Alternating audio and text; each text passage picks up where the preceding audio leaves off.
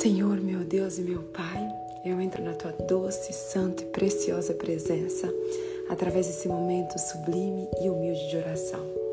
Pai, nós chegamos em mais um dia, chegamos no décimo dia do nosso propósito de 120 dias, buscando aos teus pés, aqui, Senhor, rendidos, rendidos, dependentes do Senhor, buscando a tua presença. Pai, obrigada. Obrigada pela nossa vida, obrigada pelo fôlego da vida, obrigada pelo milagre da vida, obrigada porque até aqui o Senhor nos ajudou. Pai, em nome de Jesus, hoje é um dia tão especial, Pai. Hoje é um dia especial porque é o dia que o Senhor fez para cada um de nós.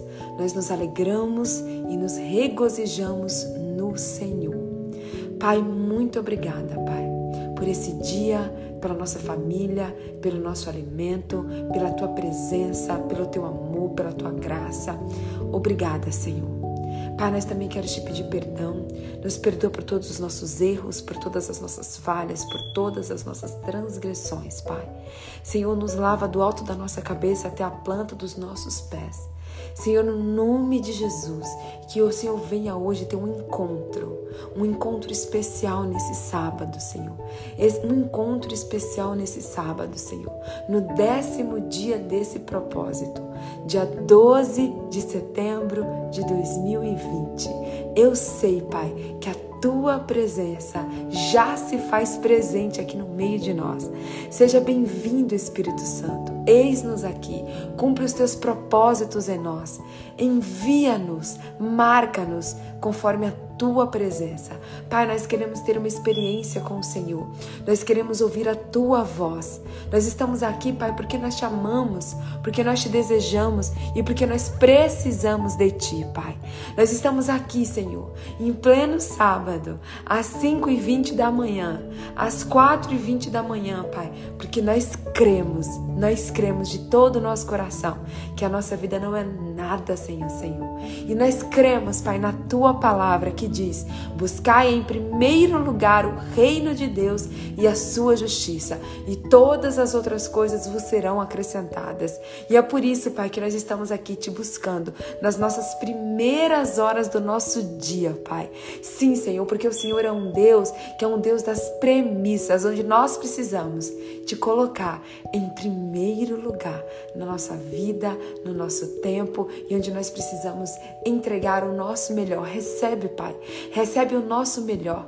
Recebe o nosso sacrifício. Recebe, Senhor, o nosso pedido de oração nessa manhã. E por isso, Senhor, que eu te peço, cumpre a tua palavra em nós, que diz o seguinte: que o Senhor ama os que te buscam de madrugada. E os que te buscam de madrugada te acharão, te encontrarão. Jesus, nós queremos te encontrar nessa manhã. Venha ao nosso encontro, Senhor. Nós queremos ter esse encontro face a face. Nós queremos receber a revelação, a revelação da tua palavra.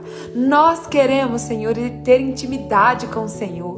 Nós queremos, Pai, ter profundidade, ter comunhão. Nós queremos que o Senhor seja o nosso melhor amigo. Nós queremos, Pai, nós queremos a tua presença na nossa vida. Pai, faz dessa manhã, Pai, um memorial no céu. Faz dessa manhã um marco na nossa vida. Fala com cada uma dessas pessoas, Pai, de maneira especial, de maneira única, de maneira sobrenatural. Que eles se sintam amados, que eles se sintam escolhidos, que eles se sintam abraçados, Pai. E que eles possam conhecer um Deus não apenas da Bíblia, não apenas de ouvir falar, mas assim como Jó, Pai, que nós possamos te conhecer, de caminhar com o Senhor e de te enxergar face a face. Senhor, nós colocamos a nossa vida no teu altar. Senhor, que a nossa carne venha totalmente desaparecer e que a tua presença, Pai, venha conduzir essa live. Pai, que a minha boca seja a tua boca, que os meus olhos sejam os teus olhos, que a, tua, que a minha mente seja a tua mente. Senhor, nós consagramos a vida do pastor Alex ao Senhor, Pai o usa para nos abençoar, para trazer a revelação da tua palavra. Ele é teu filho, Pai. Nós consagramos a vida dele, a família dele e nós já repreendemos, Senhor, todo levante de Satanás contra essa live, Pai. Nos guarda, nos protege, envia-nos cumpre os teus propósitos em nós, cumpre os teus planos em nós. Eis-nos aqui. É o que nós te pedimos e te agradecemos. No nome santo de Jesus Cristo. Amém. E graças a Deus. Bom dia, bom dia, bom dia, meu povo. Sejam muito bem-vindos a mais uma live da presença.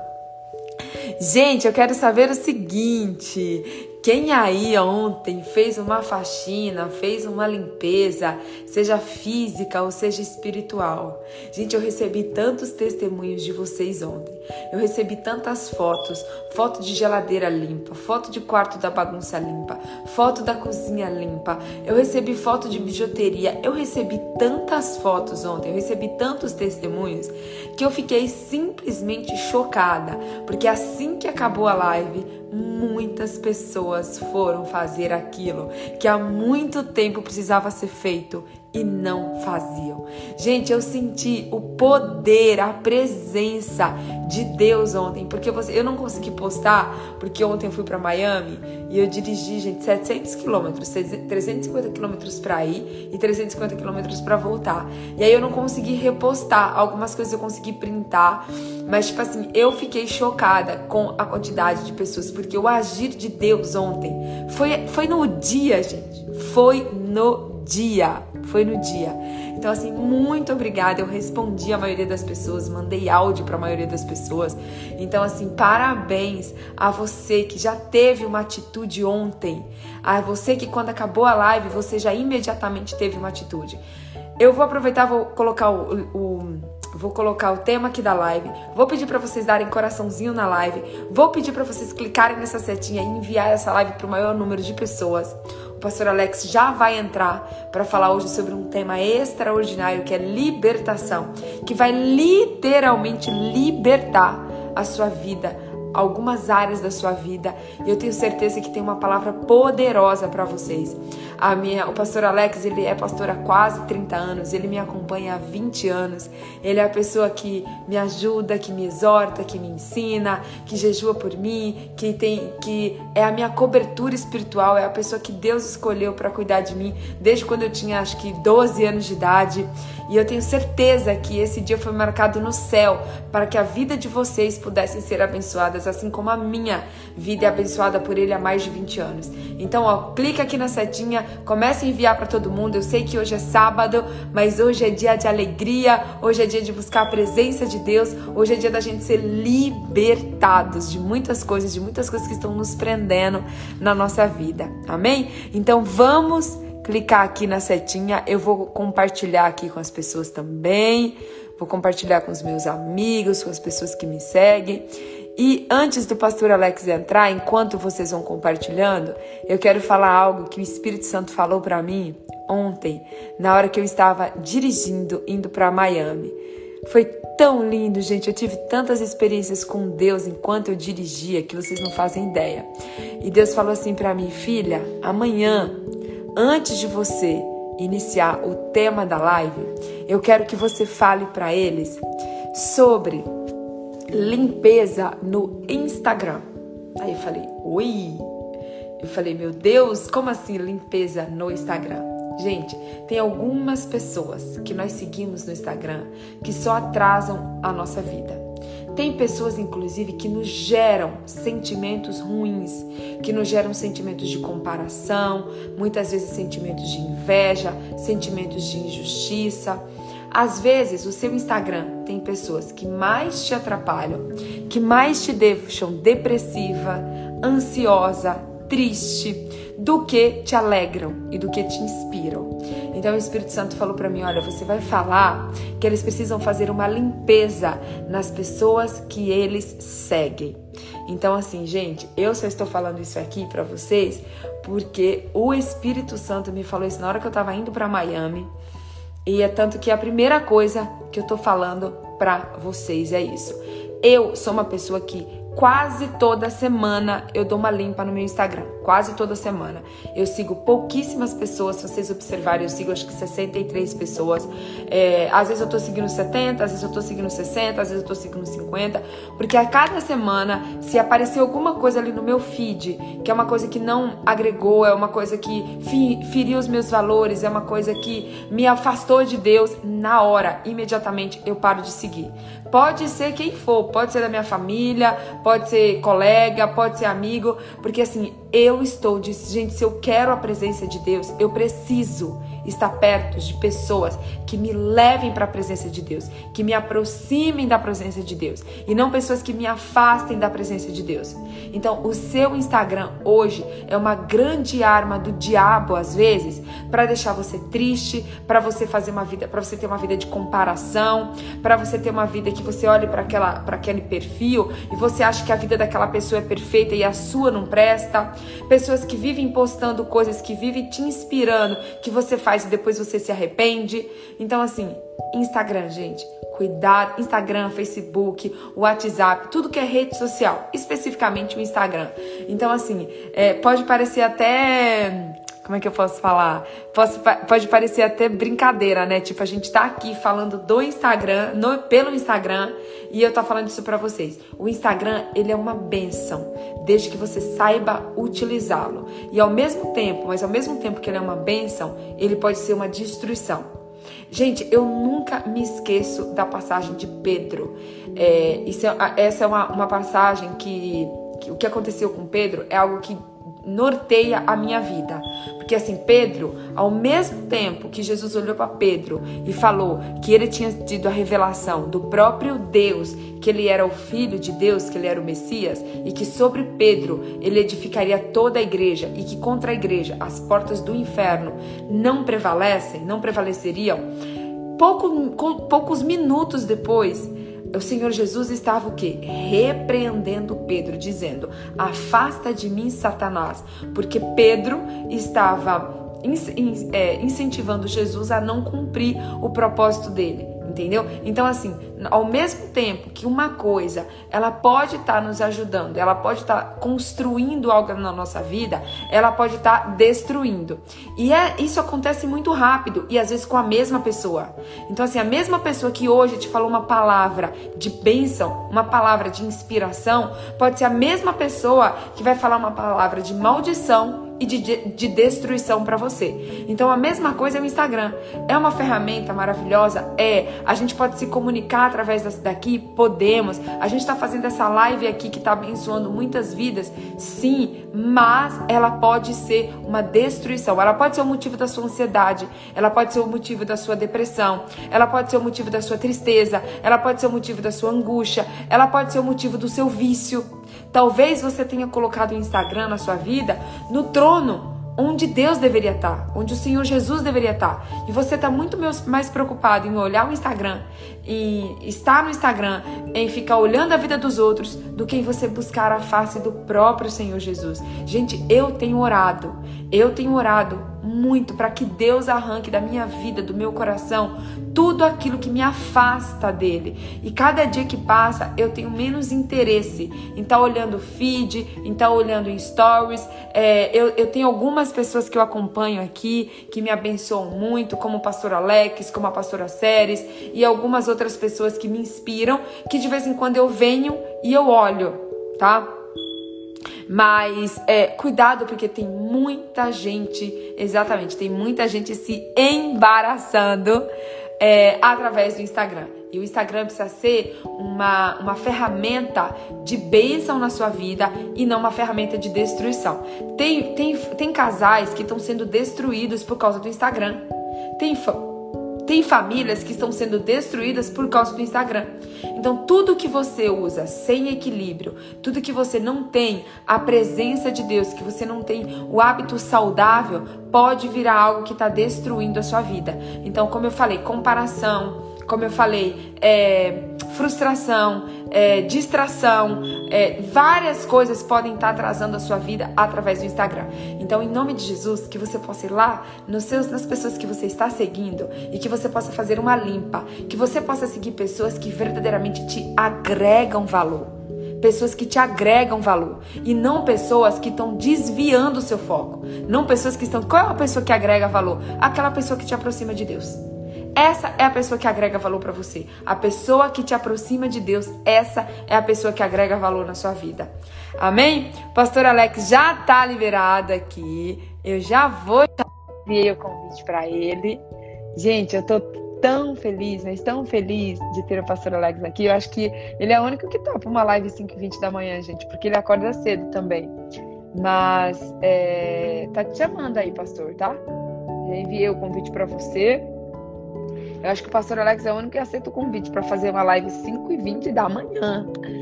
Mas ele é uma bênção na minha vida.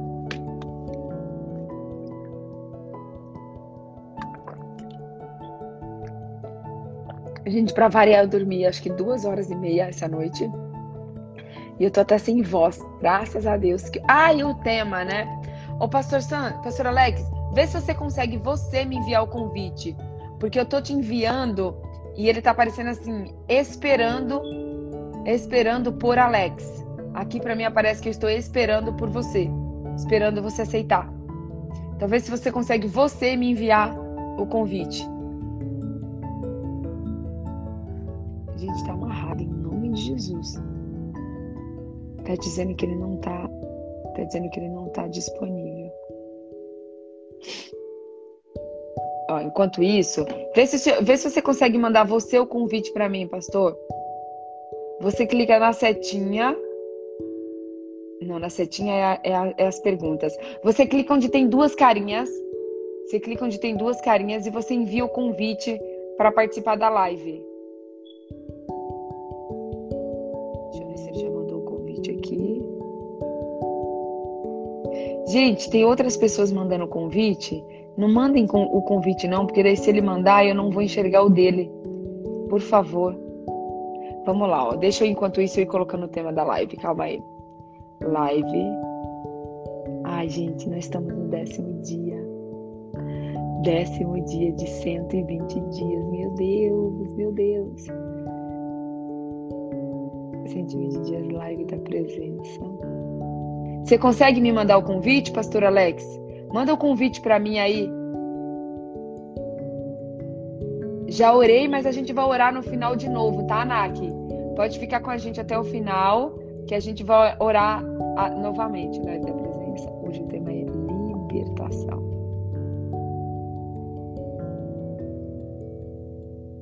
Deixa eu mandar novamente o convite pro pastor.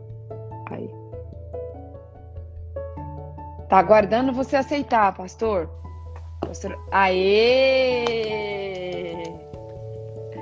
Bom dia! Tá me ouvindo, pastor Alex? Bom dia a todos. Aí. Oi, não entendi. Tá falhou, Você me falhou escuta bem? Agora escuto. Falhou, mas agora acho que melhorou. Bom dia.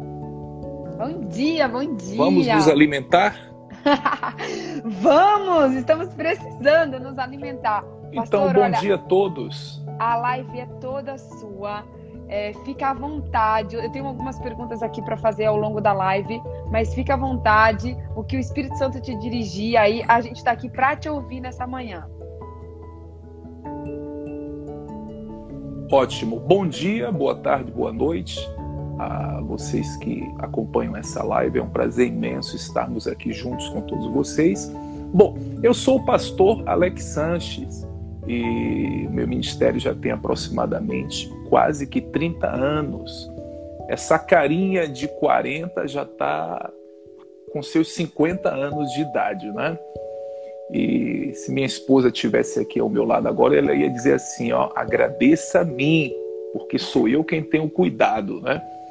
Mas enfim, é, Deus renova todas as coisas, né? Eu gostaria de dar um bom dia todo especial a todas as pessoas que nos assistem nesse momento, ao vivo, bem como a que nos assistem em outros momentos. E nós estamos aqui para tratar deste assunto é, primordial na vida de todo aquele que deseja alcançar a vida eterna, que é libertação. Muitas pessoas nos dias atuais, elas, se vocês me verem sempre olhando aqui para baixo, é que eu estou com minha Bíblia aqui no colo, tá? Então, é, muitas pessoas elas anseiam, almejam, desejam alcançar a vida eterna. E nós temos percebido nos dias atuais que muitos têm chegado às igrejas, muitos têm chegado é, nas religiões e não têm permanecido. No decorrer da caminhada, no longo e às vezes até no curto tempo, muitos ficaram para trás, muitos desistiram. E agora eu quero falar sobre o pior de tudo: é que outros permaneceram dentro das igrejas, mas exalando a pior fragrância possível, num chamado evangelho renovado. Onde eu quero dizer, onde eu quero chegar, que fragrância é essa? É um péssimo testemunho. Não podemos citar nomes a não ser o nome do Senhor Jesus, que é o que nos importa. Mas provavelmente você que nos assiste já deve ter visto algum tipo de escândalo envolvendo pessoas evangélicas, principalmente pessoas renomadas no meio artístico evangélico, que se dizem levitas, mas que na verdade são artistas evangélicos. Agora mesmo, recentemente, é, existe um momento muito triste no Brasil envolvendo um, uma certa deputada e que tem a nomenclatura de pastora e que nós não vamos aqui entrar nesse assunto, mas como o tema é libertação, precisamos dar exemplos da atualidade e exemplos bíblicos para que você entenda que as coisas que aconteciam continuam a acontecer. E da forma que Deus agia, continuará a agir nos dias atuais. Então, é, a mídia tem mostrado essa questão da morte de um pastor, que todos os caminhos, não estou aqui para julgar, não sou juiz, mas todos os caminhos é, levam a essa deputada ser a suposta mandante do crime. Então, assim, quando a gente para para analisar, é com muita tristeza, é, por todos os motivos. Primeiro, uma pastora. Segundo, uma esposa. Não é verdade? Então, por que que isso acontece? As pessoas têm me perguntado o tempo todo, pastor, por que que isto acontece? Por que, que cristão faz isso? Por que, que uma pastora fez isso? Por que, por exemplo, é, há um tempo atrás saiu uma matéria de um pastor que estuprou uma deficiente física.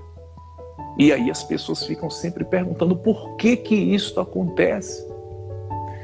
Uma outra cantora evangélica é, foi flagrado em adultério.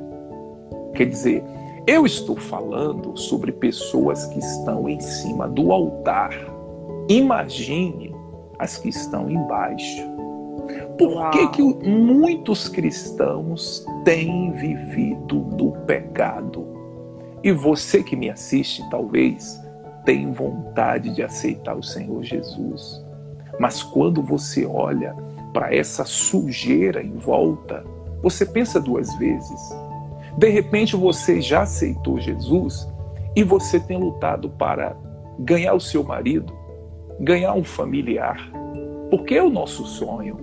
Nós não queremos ser salvos sozinhos, porque quando nós passamos a ter o pleno conhecimento da promessa de salvação do Senhor Jesus, nós passamos a entender que ele disse: Na casa do meu pai há muitas moradas. Então a gente não quer essa morada só para nós. Nós queremos também levar a nossa mãe, o nosso pai, os filhos, os irmãos. E nós estamos vivendo no período mais difícil de ganhar pessoas para o Senhor Jesus por causa do mau testemunho dessa gente que não é liberta. Olha o tema, primeira vez que eu falo, libertação.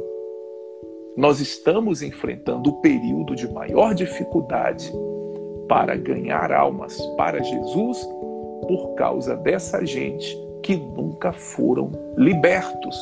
Aí você me pergunta, pera lá, estou entendendo nada.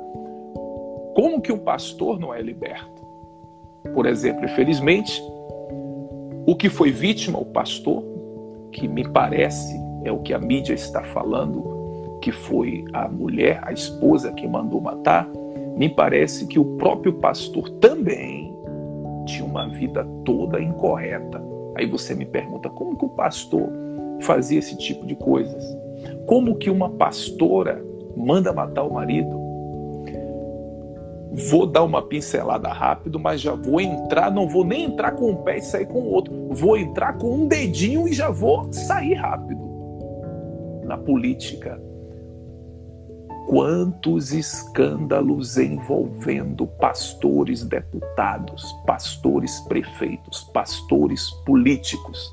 Eu tinha um amigo meu, ele chegou até o cargo de senador e depois se corrompeu. Envolveu-se na máfia das ambulâncias e foi para a cadeia. O casamento foi destruído, acabou tudo. E muitos me perguntavam na época: mas vem cá, como que ele era um bispo? E muitos de vocês, quando vê esses escândalos, perguntam.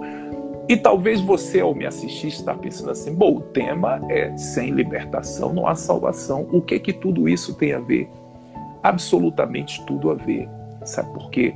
Essas pessoas alcançaram cargos em suas igrejas, receberam nomenclaturas de pastores, bispos, dentre outras, conforme cada denominação trabalha, mas nunca foram libertos. Você precisa entender que há uma grande diferença e uma grande distância entre aceitar ao Senhor Jesus e se libertar. Eu dei alguns exemplos de pessoas que estão no altar e que estão provando cada vez mais que são pastores, que têm cargos, mas não têm unção.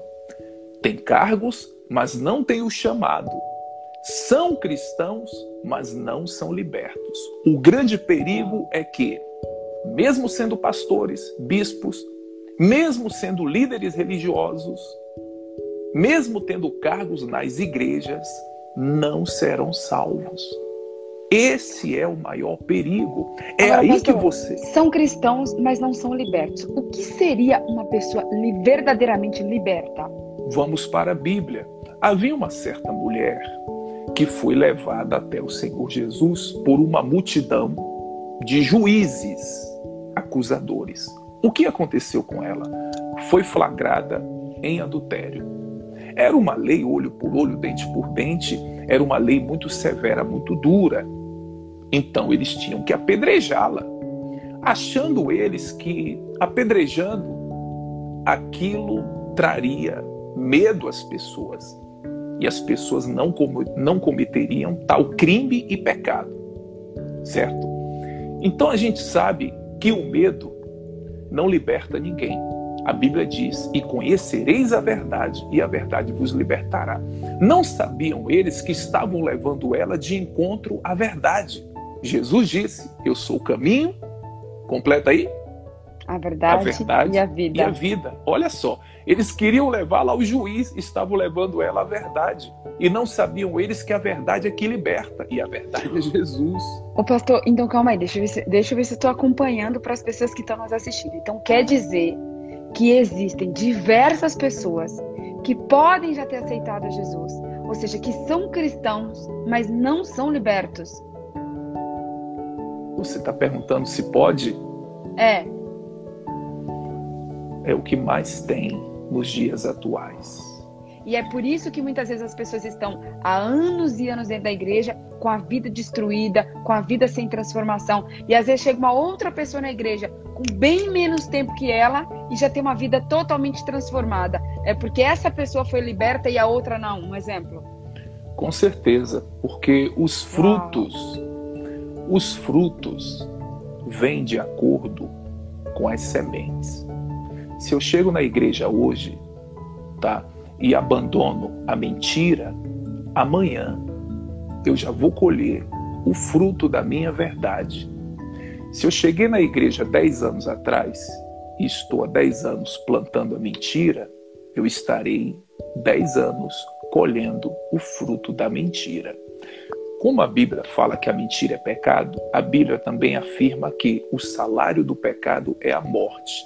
O que é que vai acontecer? Eu ficarei 10 anos dentro de uma igreja colhendo a morte no meu casamento, a morte na minha saúde, a morte na minha vida financeira, a morte na família. O que é, morte? É aquilo que não produz vida. Então, muitos cristãos estão há anos dentro das igrejas e quando olha para a vida financeira, Aí vem a inveja. Por que que fulana chegou na igreja ontem está arrebentando? A empresa está indo de vento e polpa, a pessoa está feliz e tal, e eu não. Aí o que acontece?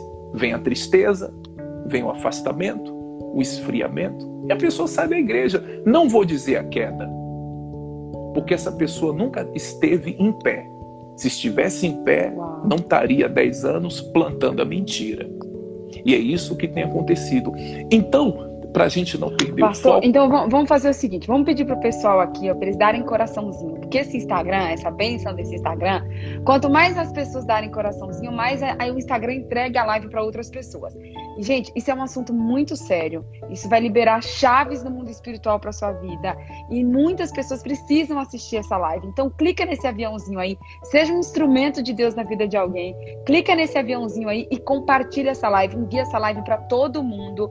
Porque você vai vai entender hoje, talvez porque você. Pastor, sabe o que, que acontece? Eu tenho recebido muitas mensagens de pessoas sofrendo, de pessoas que estão dentro da igreja e tá com o marido traindo, de pessoas que estão dentro da igreja e estão com depressão, de pessoas que estão dentro da igreja e estão com ataque de pânico. E aí, quando eu pergunto se a pessoa é evangélico, se a pessoa já entregou a vida para Jesus, se a pessoa já se batizou, e a pessoa me diz que já, me assusta ainda mais. Porque antigamente a gente achava assim, não, as pessoas que estão fora da igreja são as pessoas que mais estão sofrendo e que precisam de ajuda. Hoje eu vejo que muitas pessoas dentro da igreja estão sendo escravas, mesmo estando da igreja, estão sendo escravizadas pelo diabo. Estão sendo escravizadas nos seus casamentos, nas suas vidas profissionais e em várias áreas da vida. Então, é, esse, é, esse é um assunto que vai, assim, vai trazer bênção na vida de muita gente. Então, clica na setinha e compartilha essa live aí. E agora pode continuar, pastor. É, antes, antes de eu continuar, porque assim, eu estou aqui sem. Só tem uma Bíblia aqui na minha frente, então não tem nada programado. Eu gosto de trabalhar conforme Deus vai direcionando. Então, aqui não tem nada. É, veja bem, quando você fala que muitos a procuram, sofrendo, você fala de Jesus, para quê? Para que essa pessoa busque Jesus e você se assusta porque elas dizem: Eu já tenho Jesus. O que, que você quer dizer? Existe o evangelho que transforma as boas novas. A gente leva para as pessoas para que elas tenham agora uma novidade de vida para que a vida seja abençoada. E quando as pessoas nos procuram, porque também eu tenho visto isso, e a gente leva o evangelho que vai transformar a pessoa, a pessoa diz: Eu já sou evangélica. Então o que, é que acontece? A gente pensa: cadê o evangelho que transforma? Mas aí tem um porém. Para que o evangelho libertasse os hebreus do Egito, os hebreus tiveram que obedecer a Deus. Se eles não tivessem obedecido, não teriam sido libertos. É exatamente o que tem acontecido nos dias de hoje. As pessoas estão chegando dentro das igrejas, mas não estão buscando a libertação. Elas estão buscando a prosperidade. Muitas esposas chegam na igreja desesperadas porque descobriram que o marido tem um amante. Então ela chega e ela vai buscar o quê? A libertação do casamento e não a libertação dela. Vamos entrar nisso. Eu vou fechar esse assunto, mas eu quero voltar um pouquinho. quando levaram aquela mulher adúltera até o Senhor Jesus para apedrejá-la, o que, que o senhor acha, Jesus? Então ele olhou e disse: Qual dentre vós não tem pecado? Fique à vontade, pode matar. Então alguém largou a pedra, assumiu: Realmente eu sou igual a ela. O segundo viu e largou. O terceiro, meio que orgulhoso, segurando a pedra: Nada, eu vou apedrejar. Daqui a pouco a mente pesou e a pedra caiu do chão. E assim foi aquele efeito dominó. Todos saíram e ficou apenas ela. E o Senhor Jesus disse: Olha, minha filha, eu te perdoo. Os teus pecados estão perdoados. Agora vai e não peques mais. Olha só, libertação. Ele quis dizer para ela isso. Não peques mais e vai. Ele não disse fique aqui. Escutem com atenção o que, que é libertação. Não é ficar parado esperando que Jesus faça. Ele já ensinou, ele disse: vá e não volte a fazer isto. Patrícia, passaram-se muitos dias, meses e anos, muitas coisas ocorreram. Jesus morreu, foi sepultado. E quando ele ressuscita, onde estavam aqueles acusadores? Não sei. Quando ele ressuscita, onde estavam os pastores? Os bispos, os apóstolos? Ainda não sei. Mas uma coisa eu sei. Quando ele ressuscita, a Bíblia diz assim: que aquela mulher, aquela ex-adúltera, estava preocupada porque a pedra do túmulo havia sido retirada do lugar. E ela estava preocupada: roubar o corpo do meu Senhor. Ou seja, libertação é assumir Jesus como Senhor e permanecer na presença do Senhor, mesmo ele morto, mesmo ele morto e sepultado, ela estava lá. E ele disse: Por que me procuras entre os mortos? Eu estou aqui, filha. Isto é uma grande lição. Isso nos prova que libertação é exatamente permanecer seguindo ao Senhor Jesus. Ela guardou no coração aquela palavra: olha, vai e não peques mais. Se ela estava ali tanto tempo depois, significa dizer que de fato ela abandonou o pecado e se tornou uma seguidora fiel do Senhor. Jesus. Jesus tinha muitos seguidores, mas a seguidora fiel estava ali. Como diz o ditado é, secular, a pessoa que é fiel está contigo é nos momentos difíceis. Ela não imaginava que ele já havia ressuscitado, ela imaginava que estava o corpo dele ali.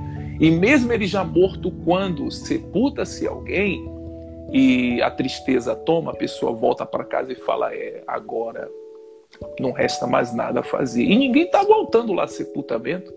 Mas ela não, ela estava lá, mesmo ele morto. Então, sem libertação, não há salvação. Onde eu quero chegar? Você que nos assiste, não adianta você querer olhar para uma escada que tem N degraus e querer pisar do primeiro para o décimo para alcançar o topo. Não. Não adianta você estar buscando a tua salvação se primeiro você não buscar a tua libertação. Libertação de quê? Bom, gente, cada um sabe do que, que é preciso se libertar. Diga, Patrícia. Liber... Essa pergunta é chave. Libertação do quê? Libertação do quê? Essa pergunta é chave. Uhum. Então, torno a repetir: libertação. Cada um sabe do que que tem que se libertar. Por quê? Porque o pecado afasta o homem de Deus. E separado de Deus, está escrito em Eclesiastes: quem pode comer essa comida significa receber as suas necessidades. Separado de Deus, quem pode comer ou quem pode alegrar-se? Coloque uma coisa na cabeça de vocês estar na igreja não é garantia de ser salvo. A garantia de estar salvo está em Apocalipse. Quando João escreve e vi vários o livro sendo aberto. Vi também outros livros e cada um foi julgado conforme aquilo que se achava escrito nos livros. Que livros são esses? É o livro onde está registrado que você manteve uma vida de mentira, que você manteve uma vida de adultério, que você manteve uma vida de pecado. Está tudo registrado. Está lá em Apocalipse. Então você não vai ser julgado pelo fato de qual a tua religião? Sou evangélico. Entra para cá. Negativo. Porque a Bíblia diz que muitos que me chamam Senhor, Senhor, não entrarão no reino de Deus. Quem Essa é passagem chama... até me arrepia. É, quem é que fica chamando o Senhor, Senhor o tempo todo? É o macumbeiro? Vocês sabem quem que o macumbeiro chama o tempo todo. Não precisa falar, porque hoje tudo é cadeia, mas eles chamam pelos deuses deles. Não é verdade? Quem não crê em Jesus chama por quem o tempo todo? Chama por quem eles creem. E você que me assiste, provavelmente, é quem chama Senhor em todos os momentos. Ó oh, Senhor, me ajuda. Aparece uma enfermidade no filho, Senhor, cura meu filho. Quem é que chama Senhor o tempo todo? Somos nós que cremos nele. Mas crer não é suficiente para ser salvo, porque tem gente que crê, mas é rebelde. Tem gente que crê no Senhor Jesus, mas não abandona o pecado e fica com aquela historinha: é que eu não tenho força. Gente, você não tem força para fazer o que é certo, mas você tem força para entrar no motel e trair o teu marido, porque para fazer isso tem que ter muita força e você não tem força para dizer eu não vou fazer isso e acabou. Mais importante do que o momento de prazer é uma eternidade no céu. Então, pelo amor de Deus, que tipo de alimento você tem recebido? Nós também temos que entender que muitos ensinamentos, muitas religiões têm suas parcelas de culpa. Porque muitas pessoas chegam na igreja para ouvir falar do Senhor Jesus, para se alimentar, e muitas igrejas prosperidade o tempo todo, o tempo todo, o tempo todo. E aí? Outras igrejas, louvor o tempo todo, o tempo todo, o tempo todo. Ah, meu Deus, eu gosto de ir para esse culto porque eu saio tão emocionada, porque o louvor me toca. Mas será que está te libertando? Então é preciso o equilíbrio, gente. As igrejas têm suas parcelas de culpa também. É preciso equilíbrio. Ah, muitas pessoas elas se apegam à igreja por causa de quê? Também por causa do luxo. Não, eu gosto dessa igreja porque olha que luxo. E o, o alimento. E a libertação. Está na igreja de senta... luxo, mas a vida continua uma miséria. E o alimento. Esse é o problema. Você precisa se libertar, gente. E libertação é algo independente é algo pessoal. O que é que você tem que fazer? Bom, o que é que tem atrapalhado? Se o, o arrebatamento acontece hoje, o que é que iria pesar para eu ficar aqui embaixo? Bom, é que eu tenho ódio, eu tenho mágoa porque o meu marido me traiu. Pensa comigo, pelo fato dele estar tá te traindo, ele vai colher esse fruto. Mas se você ficar com ódio dele, esse ódio vai interferir na sua comunhão com Deus. O pecado afasta o homem de Deus. Não é a igreja que aproxima o homem de Deus. A igreja te dá o caminho. É por aqui. Por exemplo, eu aqui agora estou representando a igreja. O que, é que eu estou fazendo? Estou te orientando. É por aqui. É por aqui. Mas se você diz não, eu quero ir por cá, você vai. Mas a libertação é você quem tem que provocar. E vou dizer mais para você. Por exemplo, amanhã, pela manhã, eu estarei fazendo batismo. Dentre essas pessoas que eu irei batizar, tem uma que tem uma semana na igreja e eu vou batizar. E sempre fiz isso. Você sabe por quê? Porque o evangelho atual diz assim: esse evangelho atual, modificado por homens e por religiões. Não, para se batizar tem que estar preparado. Então você vai tomar um curso de seis meses, de um ano, de não sei quanto tempo, porque é coisa séria, é muito grave se você desviar e tem que se preparar. E se nesse período de seis meses a pessoa morrer, o que acontece? E se nesse período de seis meses Jesus voltar, o que acontece? E eu conheço pessoas que passaram por esse processo, estão dentro das igrejas, até me disseram: oh, eu tomei um curso de tanto tempo para me batizar, sou batizada há N anos, mas sou homossexual. E agora? E aí, o que é que você me diz? E eu conheço pessoas, esse amigo aqui, ó, você está vendo esse homem aqui? Eu não era membro da igreja. Eu entrei numa igreja evangélica a primeira vez sozinho, porque eu tinha tomado um tiro no meu peito, a bala atravessou o outro lado. Então, dentro do hospital, eu aceitei Jesus. Fui evangelizado por uma senhora que cuidava da limpeza do hospital. Então ela chegou para mim e disse: Meu filho, eu posso te dar um presente? Como eu não aguentava dizer sim ou não, eu balancei a cabeça bem devagar, dizendo que sim. Ela me deu um radinho de pilha deixou ali. Ela disse: agora você não pode mudar. Mudar como? Se eu não aguentava nem mexer meus braços. E era uma rádio evangélica AM, um pastor semi-analfabeto, um pastor malmente sabia se expressar. Semi-analfabeto. Deus o usou e me ganhou para Jesus, dentro daquele hospital. Ele disse assim: Você que está dentro da delegacia, dentro de um presídio, dentro do hospital, Deus tem um plano para você. Você está aí, mas Deus está te vendo. Aliás, você está me ouvindo porque está vivo e está vivo porque Deus permitiu. Aceite Ele agora. Sabe como você faz para aceitar? Feche os olhos no hospital e repita essa palavra comigo. Eu fechei os olhos, um homem duro, de coração de pedra. E ele disse: Senhor Jesus, aí eu, Senhor Jesus, eu te aceito como Salvador. Eu repeti aquelas palavras. Aí ele disse: assim que você sair desse presídio, desse hospital, desse lugar, vá para uma igreja. Olha só como a igreja era vista e usada, era lugar de salvação. Eu recebi alta com uma semana. Peguei o carro, da porta de casa até a porta do carro, foi muita dor no meu peito cheio de curativos, com um dreno para tirar sangue do meu pulmão. Sentei no carro, pensei que eu ia morrer. Fiquei um tempão ali respirando, respirando. Depois liguei o carro e fui. Parei na porta de uma igreja.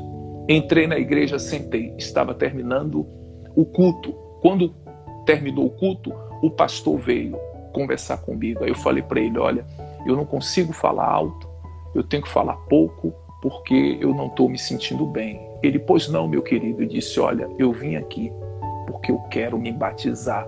Eu não disse me batizar hoje, eu disse: Eu quero me batizar agora. E o pastor disse: Não, tudo bem. Mas você já é frequenta alguma igreja ou não? É a primeira vez que eu entro numa igreja evangélica. Ele, tudo bem. Vou pegar seu nome, você vai ficar frequentando aqui a igreja, e quando tiver um batismo, a gente vai te preparar e você se batiza. Eu falei, não eu só saio daqui batizado. Para a gente curtar essa parte, é, foi uma luta. O pastor não queria me batizar. Eu entendo, porque é a primeira vez que eu tinha entrado numa igreja. Aí eu peguei a camisa assim, fui abrindo, mostrei a ele: olha aqui, ó.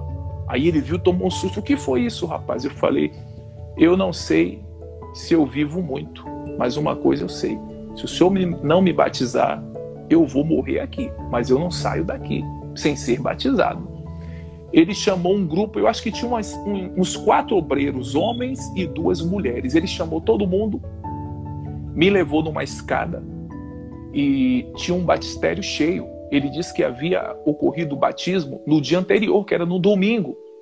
E eu fui batizado assim, ó, todos me carregando e eu gemendo de dor. Ai, ai, meu Deus, meu Deus. E eles me descendo na água bem devagar.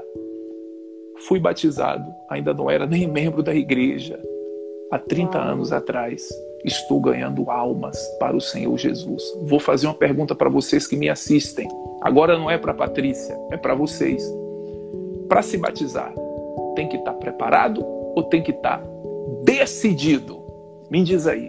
Então, tome a decisão. Você pode não estar preparado, preparada. mas toma a decisão essa semana e se batiza. Porque quando eu fiz aquilo, o meu nome foi para o céu. Eu passei a ter a garantia da minha salvação. Agora o que é que eu fui fazer? Buscar a minha libertação. Fui abandonar cocaína, fui abandonar maconha, fui abandonar, eu era escravo dos demônios. Eu servia duas entidades que nesse mês de setembro eu apresentava para os mesmos uma oferenda muito grande, um sacrifício muito grande para aqueles demônios. Então, me libertei, peguei aquelas imagens, destruí, quebrei a minha aliança que eu tinha com aqueles demônios, coloquei um ponto final nas drogas que eu usava. Foi fácil? Não. Sabe por quê? Abstinência.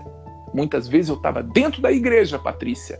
Minhas mãos começavam a tremer porque a dependência química, vinha aquela vontade.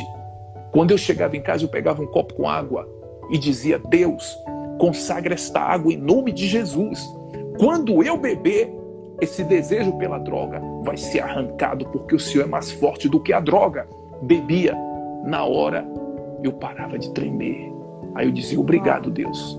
No dia seguinte, eu já estava liberto? Não. Vinha vontade de novo. O que, que eu fazia? a mesma coisa. Aí, de repente, amigas do mundo começavam a dar em cima de mim. E aí, vamos para balada, vamos para festa. Era fácil? Não. Eu, um homem solteiro, sendo seduzido por mulheres lindas, vontade eu tinha sim, mas eu tinha também vontade de me libertar. Então eu orava. Aí eu entendi, olha, para elas pararem de me seduzir, de dar em cima de mim, só tem um jeito: eu vou dar em cima delas. Aí pronto, quando eu parava, elas vinham em cima de mim, e aí, tá tudo bem e tal. Vai fazer o que hoje à noite? Bora sair, você tá bonitão, não sei o que, e eu o maior feioso. Mas é que o que havia dentro de mim era muito lindo. Pare de se iludir. Esses rapazes bonitos que andam te assediando não é por causa da tua beleza exterior, a tua beleza interior que talvez nem você conhece como devia. Então, quando elas vinham para cima de mim, eu comecei a ir para cima delas. Olha, eu, eu, tenho um compromisso hoje, inclusive eu quero te convidar. Ah, é? Bora, vamos para onde? Bora para o culto na minha igreja. Pronto, rapidinho elas pararam de me cercar, me deixaram em paz. E nessa brincadeira eu até ganhei algumas. É, é, tudo é estratégia, né, Patrícia? Então, o que que acontece? Eu ia buscando a minha libertação. De dia por dia, Passaram-se 30 anos, ainda hoje eu continuo buscando a minha libertação, gente. Libertação não pode parar, porque sem ela não há salvação. Por exemplo, de repente, um bandido no meio da rua vem e me assalta. Eu vou ficar feliz com aquilo? Eu vou ficar dando glória a Deus? Provavelmente não. Eu vou ficar chateado, mas o que eu tenho que fazer? Guardar meu coração, para eu não ficar com ódio. O que é isso? Estou buscando minha libertação porque eu quero a minha salvação. É por aí, gente. Fala, Patrícia. Então, ou seja, nós, a liber... porque ontem, quando, quando você trouxe esse tema, a libertação, sem libertação não existe salvação, eu fiquei ruminando essa palavra, tipo, do que, que a gente precisa se libertar? do que a gente precisa se libertar. Do pecado. Então, nós, exatamente. Então, nós, para ficar bem claro, grave isso aí. Nós precisamos nos libertar o quê? Do pecado. Porque é o pecado que nos afasta de Deus. E é o pecado, porque assim, quando a gente se batiza e a gente aceita Jesus como nosso Senhor e Salvador, a gente tem o direito à salvação. Mas quando a gente peca, a gente não é se Deus que tira Deus. esse pecado, da, não é Deus que tira o nosso direito à salvação, é nós que abrimos mão do direito da salvação por causa do nosso pecado. Exatamente. Não é isso? Não é Deus que fala, não é Deus que fala assim, não, você não vai ser mais, você não vai ser mais salvo agora porque você pecou. Não, sou eu que me afasto de Deus por causa do pecado. Então eu tenho que me libertar do pecado. Então tem gente que precisa se libertar, se libertar da mentira, do orgulho, da prostituição. E aí vai. Cada um, como você falou, cada um sabe aquilo que precisa se libertar. Agora vem a pergunta que não quer calar, Sandro. O Alex, é que, eu, é, que ele, Alexandra chama o Sandro, mas é Alex. Pastor Alex, como as pessoas fazem para se libertar? Uhum. Ontem eu falei que Jesus, eu não vou esquecer, Jesus, para ressuscitar, teve que morrer. Jesus, olha só, para subir, ele teve que descer, correto? Deus enviou o teu filho amado, ou seja, Jesus desceu para depois subir. Fica fácil? Ainda não, né? O que é o descer? Se humilhar para ser exaltado por Deus. O que você precisa fazer para se libertar é, primeiro, assumir o teu erro. Se você não assume o teu erro, você não se liberta do mesmo. E sabe quem influencia, incentiva as pessoas a não assumir o próprio erro? O orgulho. Portanto, pense comigo: o orgulho é a primeira coisa que você deve se libertar. Quando você abrir a boca e falar assim, marido, me perdoa, sei que você tem teus erros, mas eu também sou muito mandona. Você consegue dar um tapa na cara do orgulho. Quando você fala assim, ó marido, me perdoe, porque eu sou muito grosseira. Você dá um tapa na cara do orgulho e começa a se libertar dele. Ah, mas eu não vou falar isso com meu marido, sabe por quê, pastor? Meu marido é pior do que eu. Você não está buscando a libertação dele, minha filha você está buscando a sua. Não há outro princípio de libertação a não ser você olhar para si próprio. Eu não vou conseguir me libertar se eu ficar olhando para o pecado das pessoas. Cada um que busca a sua libertação, pois ela, eu disse aqui no início, é individual. Eu não vou mudar com meu marido porque ele não merece. Eu não vou mudar com meu marido porque ele é pior do que eu. Ou seja, você não quer se libertar porque você encontrou alguém que peca mais do que você. É isso que você está dizendo. Aí agora, o que é que acontece? Você não pode ficar perguntando por que Deus não me abençoa, por que, que eu sou infeliz, por que, que minha vida não dá certo, por que, que não funciona, porque é exatamente assim. Pensa comigo. Deus está aqui. Você está aqui. É que na verdade é assim, mas para ficar mais fácil. Deus está aqui, essa mão está em cima aí, não é, Patrícia? Está em cima. E você está aqui. Deus é onipresente, ele nunca sai. Deus está sempre nessa posição, acima de todos, certo? Você peca, olha só como você está próximo de Deus. Você peca, você se afasta. O pecado faz isso, ó. Você consegue ver onde você está? Não consegue. Mas Deus continua lá. E aí muitos falam assim: Deus me abandonou. Não, Deus está aqui. Tudo o que Ele quer saber que é que você se arrependa e se liberte. Libertação e pecado, quando são abandonados, acontece isso. Ó, você se aproxima de novo de Deus. Uau. A gente sabe que as pessoas vão sempre olhar e falar assim: ó, depois que matou, depois que roubou, depois que mentiu, depois que traiu, fica dando uma de crente. Por quê? Eles não te perdoam se Deus também não te perdoasse, você ia continuar assim. Ó. Mas Deus te perdoou, ele te traz para perto. Embora os homens vão continuar te vendo como a ex-bandida, a ex-prostituta, a ex-mentirosa, o ex-ladrão, não importa. Quem vai te dar salvação não são os acusadores, e sim o Senhor Jesus. Uau. Então agora eu entendi Agora eu entendi quando você começou a falando, começou a falar no início da live, por que, que os pastores é, mandam matar o marido, por que, que os pastores às vezes são pedófilos, por que, que os pastores às vezes são envolvidos em esquemas de corrupção, porque essas pessoas eles têm o título de pastor, mas eles não se libertaram do pecado, eles continuam na prática do pecado que eles já tinham antes mesmo de, de serem pastores.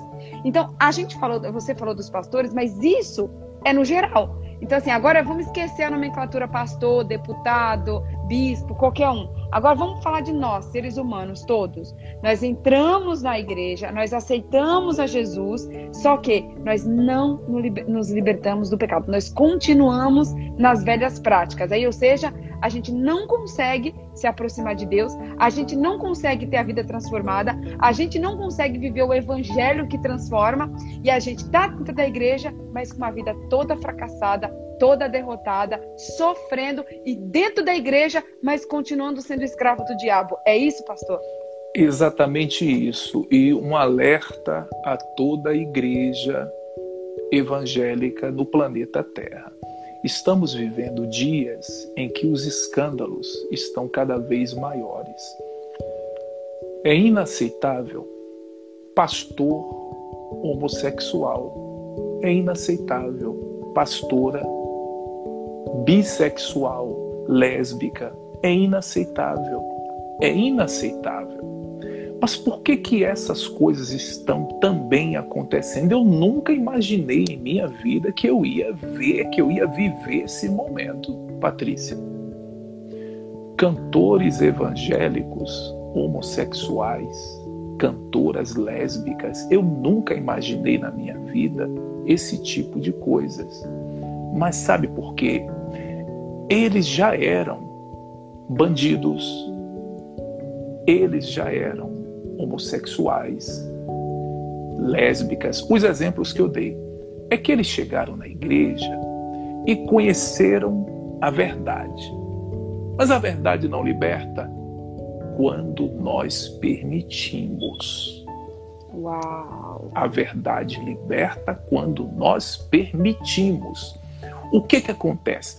Quando a pessoa conhece, abre assim, ó, quando ela faz isso, Estou sem Bíblia, Patrícia. Minhas melhores Bíblias estão contigo. Quando a pessoa faz isso aqui. Ó... Gente, essa é a minha Bíblia aqui, ó, que eu mostro para vocês todos os dias, que eu amo. Quem me deu de presente? Pastor Alex. Essa daí eu tirei do púlpito e te entreguei. Não é verdade? É, verdade. Quando a pessoa chega na igreja, tá? E abre a Bíblia, ela vê lá, caramba, o cara era escravo, se tornou um poderoso. É a linguagem de hoje. O cara se tornou um poderoso, o tal do José. O cara era escravo, poxa. Aí ele ouve o pastor dizer: Deus também fará contigo. O que, que ele diz? O cara é homossexual, tá, Patrícia? Chegando na igreja. O que, que ele pensa? Caramba, então eu, um semi-analfabeto, posso ser um empresário de sucesso. Aí o pastor, claro, use tua fé porque Deus vai te honrar. Fica firme. Ele fica firme em quê? Naquela promessa de torná-lo de escravo a governador. E ele começa a sonhar e Deus faz. E ele começa a buscar aquilo. E ele esquece que tem um espírito do homossexualismo nele. Tá certo? Nessa jornada dentro da igreja, ele vai vendo, ó, Deus cura, está escrito aqui a mulher hemorrágica, certo? Aí aquela mulher chegou na igreja com uma doença, ela fala: caramba, tá vendo? Os médicos não conseguiram e Deus cura. Vou ficar aqui na igreja, Deus vai me curar. Ela é lésbica, tá? Então ela busca aquela cura, é curada, dá o testemunho. O camarada dá o testemunho, se tornou empresário bem sucedido. De repente o pastor fala: Poxa, está na hora de vocês darem frutos também na igreja. Olha o que Deus fez na tua vida. Receba o óleo na cabeça. Você agora é pastor, é bispo, é obreiro, é isso, é aquilo, é aquilo outro. A pessoa se torna. Isso no passar dos anos. Mas existe um espírito dentro daquele corpo que o escravizava da porta para fora da igreja como homossexual, como uma lésbica que ainda não foi arrancado então ele vai se tornar um líder religioso que tem ainda aquele espírito imundo que o faz ser um homossexual. É um exemplo que eu estou dizendo. E como não há nada em oculto que não seja revelado, a qualquer momento esse escândalo vem à tona. Hum. Fulano foi flagrado envolvendo-se com outro homem. E o que é que vai acontecer? Aqueles espíritos que estavam dentro daquela mulher, dentro daqueles homens que levaram a mulher hemorrágica até o Senhor Jesus, aqueles espíritos vão se manifestar na terra de que forma? Apedrejando quem? A igreja, tá vendo? Igreja não presta aí, ó, pastores homossexuais, pastores corruptos, pastores ladrões. Mas aí eu, que represento o evangelho aqui na terra, digo para tais pessoas: quem não tem pecado, que atire a primeira pedra. Então você que me assiste, se desarme. Larga essa pedra de acusação e aceite o Senhor Jesus e siga o evangelho da Bíblia. Esquece esse evangelho de ladrões, corruptos, homossexuais. Cada um vai dar conta para Deus. E é você, cabe a você construir, de agora em diante, um evangelho de caráter. Em vez de a gente ficar falando, vamos fazer diferente. Agora, para as pessoas que estão aqui assistindo, a gente está com quase 60 pessoas aqui em plena 6 horas da manhã de sábado, que as pessoas gostam de dormir até mais tarde. As pessoas que estão aqui, que estão que está precisando se libertar, seja do homossexualismo, seja da mentira, seja do orgulho, seja do roubo, seja da mentira, seja da traição, seja lá do que cada um da sabe mágoa. que a sua consciência, que a sua consciência lhe acusa nesse exato momento. Aí as pessoas falam, Pastor Alex, o senhor que trabalha há quase 30 anos com libertação. Tá, já entendi. Entendi que eu preciso me libertar do meu pecado para que eu tenha a minha salvação e para que eu me aproxime de Deus. Como que essa libertação acontece? Me ajuda. Como eu posso me libertar? Vou dar um exemplo, tá? Você sabe do, meu caso, você sabe de mim, que, eu, que você conheceu meu pai mais profundo é, recentemente, você sabe que eu sei que, que no meu passado, falo assim, no meu passado, em nome de Jesus, eu era uma pessoa muito orgulhosa, muito assim. Do, o que eu precisava mesmo me libertar era o meu orgulho.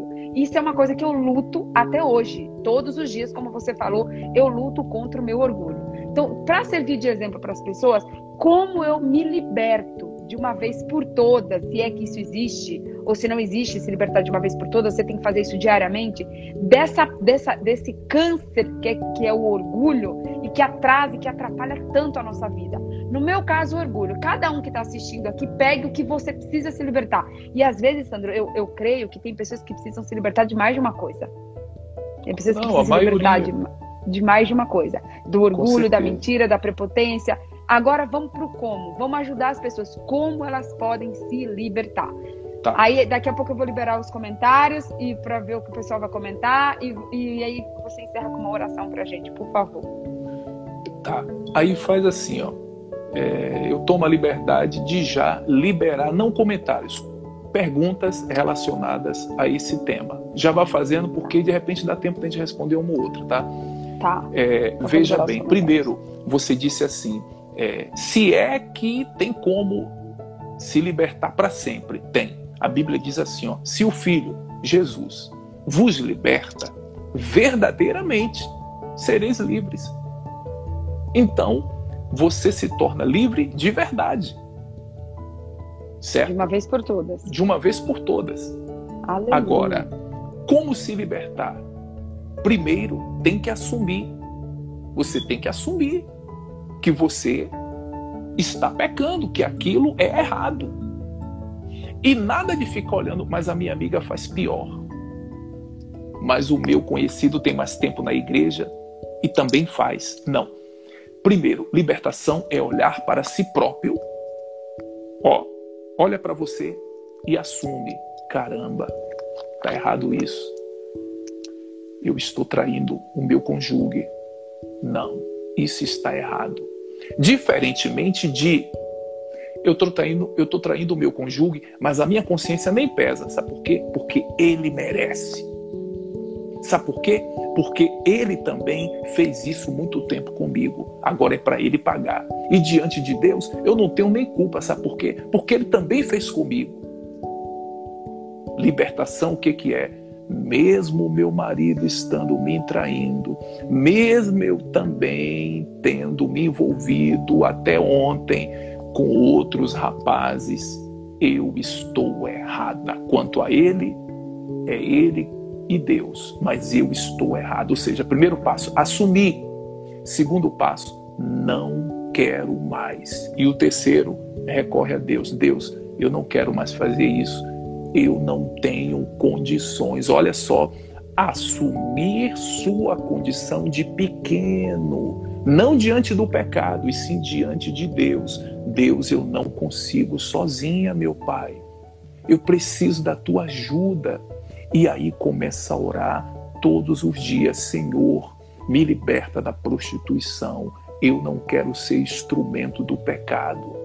Sabe o que vai acontecer? amanhã, domingo, você já vai se sentir mais forte quando aquele desejo nascer. Sabe o que vai acontecer segunda-feira? Você vai se sentir ainda mais forte. Sabe o que vai acontecer na quarta-feira? Você vai olhar para trás e vai dizer: caramba, como que eu fazia aquilo? Onde que eu estava com a cabeça? Sabe o que vai acontecer lá na frente? Você vai dizer assim: olha, você que está me vendo, você não acredita a vida errada que eu vivia hoje, eu nem sei como que eu vivia aquela vida incorreta. E um pouco mais para frente, sabe o que vai acontecer? Você vai ser um exemplo do evangelho e vai dizer para as prostitutas assim: olha, eu já fui pior do que você e Deus me transformou. As pessoas vão olhar para a tua vida e vão dizer: rapaz, essa mulher era toda torta. Fizeram na igreja uma lavagem cerebral nela, é assim que falam. Aí você vai dizer assim: não, a igreja não fez lavagem cerebral, mas Jesus me lavou com o sangue dele e não lavou só o meu cérebro, lavou-me por completo. Isso é libertação, gente. Aleluia! Uau! Leia aí, Patrícia, tem algumas perguntas aí. É, gente, eu não, a pergunta eu não tô vendo, não, eu tô vendo só o comentário. O pessoal comentando a consciência sempre presente para dizer não. É, vamos lá, gente. Alguém mais tem alguma pergunta sobre libertação, alguma dúvida sobre libertação? Eu já fiz as minhas. Deixa eu ver se eu, se eu, se eu, se eu fiz as minhas todas. Ah, então você já explicou que pro, a libertação é um processo diário. Você pode atingir a, a, a libertação por completo, mas até você chegar nessa libertação completa, ela é um processo. Quem precisa de libertação? Todos nós, né?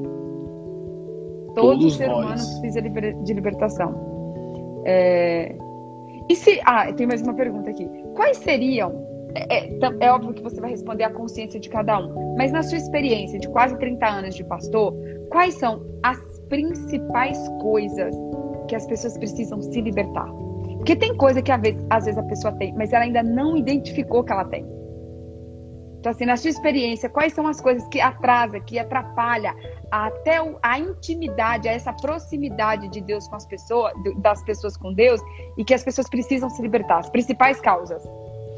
Olha, hoje, por causa da sedução provocada por esse mundo, a prostituição é uma das causas maiores do afastamento do homem para com Deus. Quando a gente fala em prostituição, soa logo na cabeça das pessoas o quê? A pessoa vendendo o corpo. Mas a prostituição que eu falo é um leque amplo. Sabe por quê? Através do seu smartphone que você me assiste, você hoje tem acesso ao mundo obscuro do sexo pecaminoso. Então o que acontece? De repente, do nada, chega aí no teu WhatsApp, você menina, mulher, chega no teu WhatsApp um vídeo de pornografia. De repente, do nada, você clicou, ficou presa aquilo. E tem um link, você entra no link, daqui a pouco você viu o que é que acontece? Desperta na tua cabeça o desejo por aquilo. Talvez você é uma solteira. Aí aquilo ficou na tua cabeça aquele tempo todo. Você vai tomar um banho, aquilo fica o teu corpo pegando fogo, você vai e se masturba. Faz parte da prostituição. Você se masturbou, é o pecado do sexo. Então, o que é que Deus vai fazer? Pensa comigo. O Espírito de Deus está dentro de você e você vai tomar banho, rapaz, e se masturba. É uma coisa muito feia. O Espírito Santo estava dentro de você, ele não vai mais poder ficar no teu corpo, porque ele não pode compartilhar daquilo. O salmista disse: O anjo de Deus acampa-se ao redor do que os teme e os guarda. O anjo de Deus que está em teu redor para te guardar, imagina, menina, rapaz, você se masturbando, o anjo de Deus vai ficar fazendo mais um quê em volta de você? Ele se ausenta. E aí dizem assim: como é que pode? Fulana estava dentro da igreja e aconteceu um acidente de carro e ela quase morre. Não diz que Deus guarda, Deus protege? Protege. Guarda quem o teme. Aquela masturbação te tirou da presença de Deus. E se você passar a observar por causa daquele ato de masturbação, tua vida está sendo uma constante de problemas, de derrotas e fracassos. E então, Patrícia, o pecado pelo sexo hoje tem sido a causa pelo qual muitos têm se afastado de Deus. Esse é o principal, gente. Pode ter certeza. E tem um que talvez você não acredite. A inveja está presente em 90% dos evangélicos. A inveja Verdade. está presente em 90% dos evangélicos. Aí, em todas as camadas. Pastor, quando vê um outro melhor vestido do que ele, fica com inveja. O bispo, quando vê que a igreja do outro está em rede nacional e a dele em rede estadual, ele fica com inveja. O cantor, quando percebe que nas redes sociais o clipe dele está sendo menos viralizado do que o do outro, ele fica com inveja. Então, em todas as camadas, o orgulho, perdão, é, a inveja é o que mais tem afastado o homem de Deus, gente. Uau. É isso aí. Então fica aí, ó, duas, duas, duas coisas aí principais que todos nós precisamos nos libertar: prostituição e inveja. Tem uma pergunta aqui que eu achei bem interessante que fizeram, que eu anotei. Eu amei. É, como tenho certeza que estou liberto? Quando você, vou dar um exemplo, é, drogas, cocaína. Você usou por muitos anos e aí você se libertou. Como ter certeza? Usuário de cocaína, vamos falar o crack. Quando ele ouve essa palavra crack, o corpo dele começa a tremer. Quando ele vai comprar o crack, o crack chega, olha que, que incrível, gente. Quando o usuário do crack vai comprar o crack, quando o crack chega na mão dele, quando ele pega aquilo, eu vi isso de uma, de uma jovem muito linda ela disse assim: quando eu pegava o crack, eu fazia xixi nas calças ali na hora. Fazia cocô na hora quando pegava o crack. Sabe aquela ansiedade de usar? E a pessoa fazia xixi na hora. A maioria deles é assim, Patrícia. Então vamos dizer que você era essa pessoa, tá? E aí você é, está fazendo tudo isso que nós estamos orientando, buscando a libertação. Como saber? De repente você depara com alguém com um crack na mão, você olha para aquilo e você não faz xixi, você não treme, você passa. Essa é a resposta, a ter nojo daquele pecado pelo qual você vivia. O nojo é a certeza de que você de fato está liberto. Aquele amante Uau, que ligava. Que forte isso, hein? É, aquele amante que ligava. Vamos para o motel hoje, minha mulher está viajando. Você ia você se libertou. De repente ele liga e você sente nojo daquilo. Você fala: caramba, que nojento, como que eu fazia isso? Diferente de você ser seduzida, ai meu Deus, é errado, eu sei que é errado, mas eu não aguento. Quando você passa a ter nojo daquilo que você praticava, de fato você está liberto. Aleluia. Ó, oh, uma pergunta do Anderson aqui muito impertinente. Você fazendo essa busca diária para a sua libertação, também pode pedir a libertação de outras pessoas? Sim, você pode contribuir na libertação de outros, orientando e orando, com certeza. Mas vai ter um momento que aquela pessoa também vai ter que fazer a tua parte. Rapidamente, exemplo bíblico. Moisés para diante do Mar Vermelho. E agora? Vamos morrer. Moisés e uma multidão. Deus disse: Por que clamas a mim? Toca nas águas, marcha, manda o povo marchar. Ou seja, Moisés, abre o caminho, mas o povo é que vai ter que marchar. Ou seja, você pode contribuir na libertação de alguém, mas a pessoa também vai ter que marchar, vai ter que fazer a parte deles. Uau. Alguém Ótimo. perguntou aí alguma coisa orgasmo e o orgasmo? É, não entendi. Não, eu, eu não vi essa pergunta, não. Vou ver se eu acho aqui. Mas enquanto eu vou procurar essa, me responde aqui, ó. Pastor, fala do espinho da carne. Provavelmente foi um pecado que trazia na memória de Paulo. Nos explica um pouco disso. Não entendi uhum. essa pergunta. É espinho na carne. Vamos traduzir para os dias de hoje na vida de vocês. Vamos deixar um pouco Paulo, porque ele se libertou, ele venceu. Existe pecado que é mais fácil de abandonar e mais difícil? Com certeza. Sabe por quê? Não é a questão de é mais difícil de largar isso do que aquilo.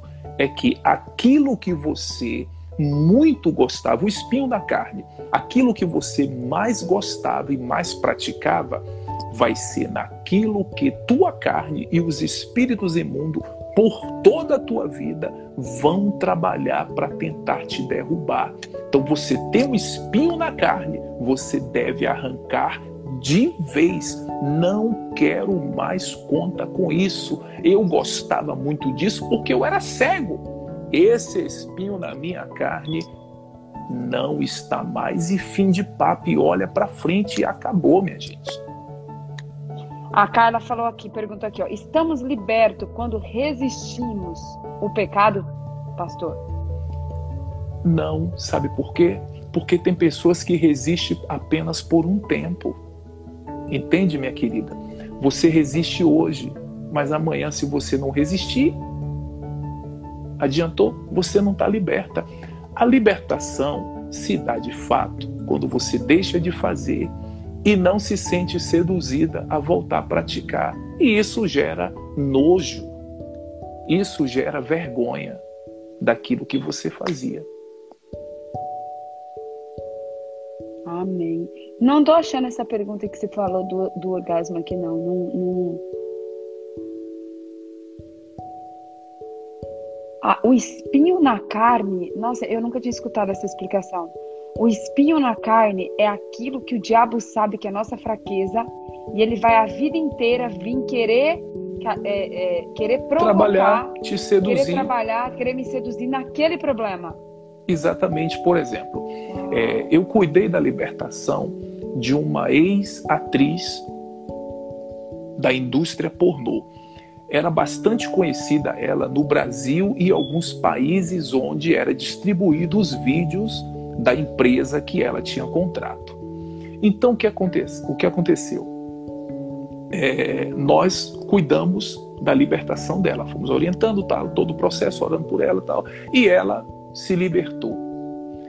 Mas até os dias de hoje, vira e mexe, as empresas procuram ela e sempre oferecem contratos milionários e ela, Patrícia, tem uma vida simples e ela é procurada e sempre oferecem. Tem, tem alguns países aí que ela é super famosa nesse, nesse mundo, nessa indústria pornográfica. Então ela é sempre procurada, sempre oferece contratos milionários. O que é isso? O espinho na carne se de fato ela não estiver liberta, ela é seduzida. E ela diz: não, não é religião quem vai botar na minha conta esse dinheiro. Ninguém vai saber. E ela acaba voltando aquele caminho. Quer dizer, aquele. O que é, é simples. Um espinho na carne. Quem nunca pisou em um espinho? Você descalço entrou um espinho. O espinho é aquilo que está sempre ali está sempre ali te incomodando. É exatamente isso. Mais uma pergunta aqui muito interessante, ó. É, pastor, quando a pessoa erra e não se arrepende, mas isso, isso aqui é legal, acontece muito. A pessoa erra, não se arrepende, mas fala assim: Deus conhece o meu coração e continua pecando, com a desculpa que Deus conhece o coração.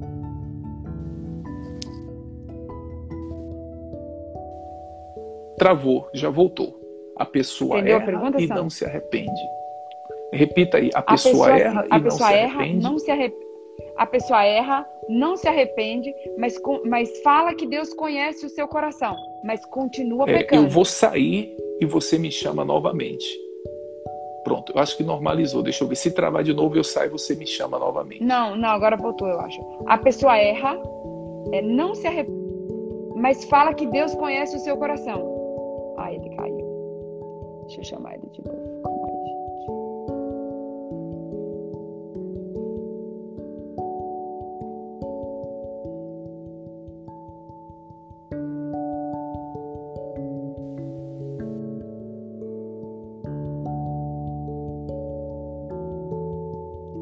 Vixe, ele saiu de novo. Calma aí, gente, que ele vai orar por a gente antes de encerrar essa live. Uhum. Oi, Sandro. Oi. Oi. Pronto, tô te ouvindo bem. Tá. A pessoa é. Vou fazer mais duas perguntas só e aí a gente ora para encerrar a live para não ficar tá. muito longa, tá? Tá bom. A pessoa erra, diz que se arrepende. Ou, a pessoa erra, não se arrepende, mas diz que Deus conhece o seu coração, mas continua no pecado. Uhum. Então, Deus conhece? Óbvio mas Deus não perdoa. Não é que Deus é mau, mas Deus só perdoa quem se arrepende. Quem se arrepende. Lembre-se, Jesus disse à mulher hemorrágica: seus pecados estão perdoados. Vai e não peques, peques mais. O perdão só é liberado quando há o arrependimento.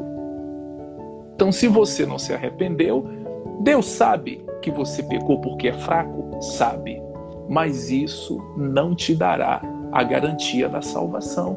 Deus sabe, mas Deus também sabe que você tem o livre arbítrio. Alguém escreveu aí, tá lá em cima, alguém comentou aí. Você tem o livre arbítrio para tomar suas decisões. Não é Deus que tem que saber se você é fraco ou forte, é você que tem que saber que Deus é forte. A força de Deus é o suficiente para se manifestar na tua vida e você dizer não ao pecado. Outra pergunta aqui para encerrar, olha só, essa, essa eu achei bem interessante. Pergunta: é, por que não vem a consciência de imediato do sim e do não na hora do pecado? Por que, que não vem? É porque o próprio Deus, ele dá um tempo para que você, igual a Gênesis, no princípio, Adão e Eva, Deus disse: não façam isso, mas vocês podem fazer tudo isto aqui. Quando a serpente tenta Eva, que por sua vez tenta Adão, Deus sabia? Deus estava vendo? Deus estava presente? Sim, mas Deus deixou aquele tempo que Deus não aparece para dizer: não, não escute a serpente. Deus não fez isso. Deus deixou. Por quê? Senão seríamos escravos. Poxa, nós não temos liberdade de pensar. Nós não temos liberdade de tomar nossas decisões. Tem que ser tudo como Deus quer. E Deus não nos quer como escravo. Deus dá o tempo. Deus dá um passo atrás e fica te olhando para ver a sua decisão sendo que suas decisões é que trarão as consequências. Então é por isso que não vem de imediato na nossa consciência. Entende, gente? É porque Deus não te faz de escravo. Você é livre se verdadeiramente, olha só, o que é que a Bíblia diz? Onde há o Espírito de Deus, ali a liberdade, Deus te dá liberdade para você tomar suas decisões. Mas observe, quando você toma uma decisão errada, vem ou não vem o peso na consciência? Claro que vem, mas se você tivesse tomado a decisão correta, provavelmente não viria. E aí, ó, só para concluir isso, mas como eu saber qual é a decisão correta? Gente, até um bebê sabe, na maioria das vezes, o que é certo e o que é errado, gente. Até um animalzinho, muitas das vezes, sabe o que é certo e o que é errado. A questão é que tem muita gente com esse papo mole, hein? Tá pecando. Ah, eu não sabia que não podia. Então, esse tipo de desculpa não funciona. Tem que assumir, eu sei que está errado mesmo. Estou fazendo porque estou errada, mas quer saber? Eu não quero mais viver esse tipo de vida. Eu acho que é o posicionamento, né, Sandro? Você se posicionar no mundo espiritual que você quer viver uma vida com Jesus de santidade, porque as pessoas falam, ah, é, a, a, o espírito, a carne, o espírito está pronto, fraca. mas a carne é fraca. E aí, com essa desculpa de a carne é fraca, as pessoas elas nem se esforçam para dizer um não, elas nem se esforçam para dizer assim, não, tem um cigarro aqui, ó, mas eu posso, eu tenho a escolha de poder dizer sim ou não para esse cigarro. Eu tenho uma mentira, mas eu posso escolher dizer sim ou não para a mentira. E, e, eu acredito também naquela palavra que, que o Senhor Jesus nos orienta, o quê? Vigiai e orai o tempo então, todo. Então, Patrícia, olha, e na verdade, o que elas estão. Se a carne fosse fraca, seria uma maravilha. Mas quando ela diz assim, ó, sabe por que, que eu faço isso errado ainda? Deus sabe. É que a carne é fraca. Mentira. Você é carnudo. Sua carne está é forte. Porque se tua carne estivesse fraca, o seu espírito estaria forte, dominando a tua carne. Mas você Uau. não consegue largar essa mentira, esse erro, não é porque tua carne é fraca, não, gente. Eu nunca ouvi um pastor falar isso. Deus me deu Nem nesse eu nunca ouvi. momento. A sua carne, você não larga o pecado, é porque não é porque tua carne é fraca, é porque sua carne ela tá forte. Tem que jejuar um pouco, tem que orar. Busque orientação espiritual. Você está frequentando uma igreja? Procura o teu pastor, senta com ele, conversa com ele, busca ajuda. Sabe por quê, Patrícia? Tem situações que você sozinho não vai conseguir. Então você precisa de ajuda. Gente, eu precisei anotar isso aqui, eu nunca escutei isso.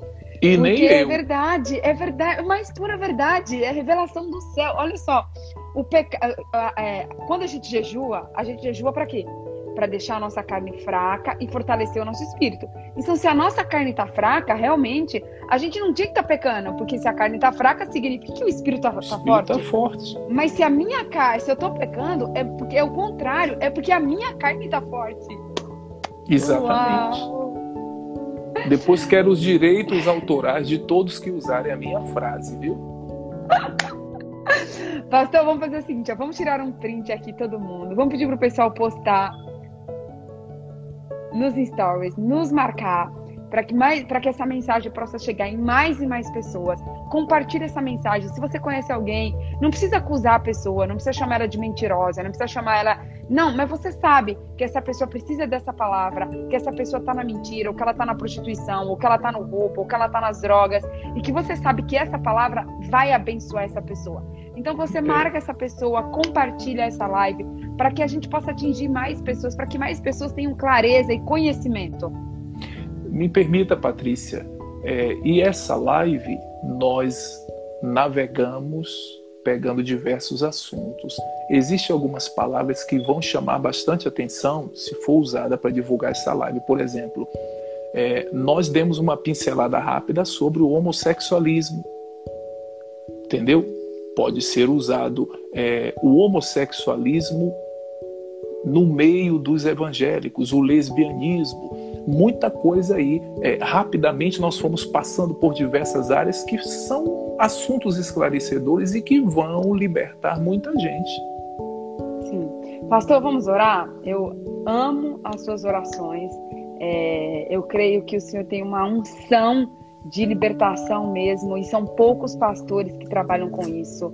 Eu tive um caso esses dias que eu te falei, né, que uma mulher entrou em contato comigo, que ela estava passando por uma situação de macumba, e ela que fizeram macumba para a vida dela, e ela tinha procurado dois ou três pastores, e os pastores tinham sumido, que ninguém quis ajudar ela. E eu sei o, o seu trabalho com, a, com essa com libertação de macumba, de libertação de prostitutas, libertação de pessoas que estão nas drogas.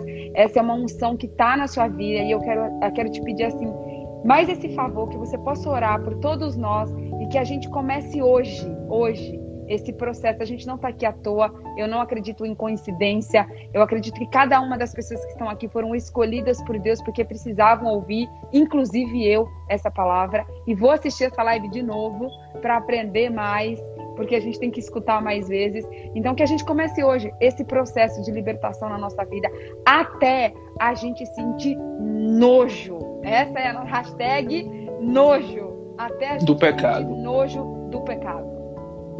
Amém. Então eu peço a todos vocês que, quando fechar os olhos, Esqueça do mundo. Você fechar os olhos, pensa assim: eu estou na presença de Deus. E faça, aproveite esse momento agora. A gente não sabe, o mundo está nos mostrando que a qualquer momento Jesus volta. A qualquer momento tudo aqui se acaba. A gente não pode ficar, porque os que ficarem, a situação vai ser bem pior do que a atual. Então aproveite esta oração para você dar início ao abandono de toda aquela prática que tem atrapalhado sua vida, te afastando de Deus. Quando você pensar nesse pecado, a partir de hoje, desta oração, Deus vai começar a te libertar. Feche os teus olhos, por favor. Deus, em nome do Senhor Jesus, nós entramos em tua gloriosa presença através desta oração. E eu peço ao Senhor que visite todas as pessoas que estão assistindo esse vídeo, seja bandido, prostituta, seja feiticeiro,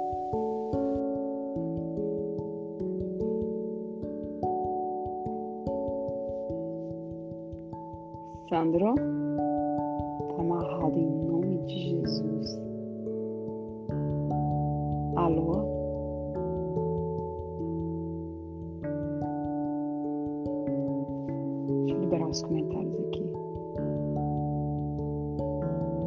Acho que travou. Vocês estão ouvindo? Vocês estão ouvindo? Travou, né? Meu Jesus, tá amarrado na hora da oração. Você vê o tanto que isso, você vê que, o tanto que os demônios se manifestam na hora de uma oração. Gente, intercedam aí, orem aí, intercedam por a gente. Eu vou chamar ele novamente. Tá amarrado em nome de Jesus. na hora da oração, Sandra, os demônios estão tão, tão bravos no, no inferno. Vamos lá. Muito bem. Libertação é isso. Eu fui derrubado da primeira vez, olha eu aqui em pé novamente. Só que eu não vou fazer como antes, porque como eu orei antes, eu fui vencido e o diabo nos derrubou nossa live, né? Então nós temos que vir agora com mais vontade. Faça-me um favor aí, fique logo em pé, onde você estiver aí. Fique em pé. Patrícia não que é por causa do, do, do vídeo, mas os demais. Escuta o que eu estou te dizendo. Você vai começar a se libertar a partir de agora, não é de hoje não, de agora. Você crê? Fique em pé aí, por favor. Se levanta, menina. Eu tô falando com você, rapaz. Fique em pé, você vai ver que Deus vai se manifestar através de hoje, te libertando. Ficou em pé? Levante tua mão assim, ó. Levante tua mão para Deus. Feche os teus olhos. Repita comigo: Senhor Jesus, Consagra minhas mãos com o teu poder. Amém. Eu estou com os olhos fechados porque se acontecer alguma coisa eu preciso ver, tá? Agora põe essa mão assim, ó, no alto da tua cabeça. Coloque as duas mãos. Fecha os teus olhos. Fique em silêncio agora. Em o nome de Jesus, diabo, você que tem tornado esse corpo um centro de prostituição, saia desse corpo pombagira abandona esta jovem em nome de Jesus. Você ouve a minha voz e você sabe que em nome de Jesus você tem que largar esse corpo, espírito de vícios. Se Deus é maior que você, cai por terra. Largue esse coração, espírito de ódio, de inveja, saia desta vida agora. E todos os demais que estão levando essa pessoa a se afastar de Deus, quando tirarem a mão da cabeça, a mão de Deus te arranca de uma vez por todas dessa vida. Eu vou contar até três, em nome do Pai, do Filho e do Espírito Santo. Quando eu disser três, você tira a mão da tua cabeça e diz a palavra: sai em nome de Jesus. Um, dois, três. Saia sai em, em nome, nome, de Jesus. De Jesus. Abra os olhos respira fundo. Você não imagina. A mão de Deus foi na raiz do teu pecado e arrancou. Você está livre. Não precisa de um ano para isso acontecer. Você está livre. Você crê? Então, a partir de hoje, toda vez que esse pecado vier te seduzir, você diz: Jesus já me libertou e eu te venci. E fim de papo. Amém. Pastor, muito obrigada. Eu não tenho nem palavras para agradecer. Eu creio que muitas vidas vão, é, foram liberadas e mais vidas vão ser liberadas ainda através desse vídeo, porque vai ficar aqui salva no, no, no, IGTV. Que Deus possa te abençoar, que Ele possa te cobrir assim com toda sorte de bênçãos, possa te fazer cada vez mais feliz. Muito obrigada por tudo que você faz pela minha vida e por essa entrega nessa manhã aqui. E assim, muito obrigada mesmo. Que Deus te abençoe. Um beijo para todo mundo que nos assistiu. Até amanhã, 5h20 novamente. E nós começamos hoje, hoje, esse processo de libertação em todas as áreas da nossa vida, em nome de Jesus. Quer fazer mais alguma consideração, pastor? Fica à vontade. Sim, Patrícia. Eu tenho um WhatsApp que é só para atendimento espiritual gratuito 24 horas. Posso deixar no ar? Com certeza, por favor. Marca, põe aqui que eu fixo o comentário. Pode digitar aí que eu vou Deixa eu digitar para aqui, ó. É 74, né, o DDD? Sim. Pode falar aí o número. 9 9195 9195 8857. 8857. 991 é, 749 9195 8857. Pastor Esse WhatsApp é só para atendimento espiritual, aconselhamento espiritual, é só para isso. Qualquer hora você pode chamar e nós estaremos apostos para atendê-los. Pastor, Deus abençoe. Eu comentei isso ontem. O Senhor é o único pastor que eu conheço de todos os pastores que eu sigo que dá o número de um WhatsApp que é exclusivo para atendimento espiritual. Eu, não, eu nunca vi isso. Então, se você está aqui, está precisando de ajuda, você não está aqui à toa. O telefone, o celular do, do, do, do, do pastor Alex está aqui. Entre, entre em contato, que se você está precisando de uma orientação, ele vai te ajudar. Tá certo. Muito obrigado pelo espaço cedido e conte conosco sempre. Deus abençoe a todos em nome de Jesus. Amém. Um beijo, gente. Bom dia. Deus abençoe. Até amanhã. Tchau, tchau.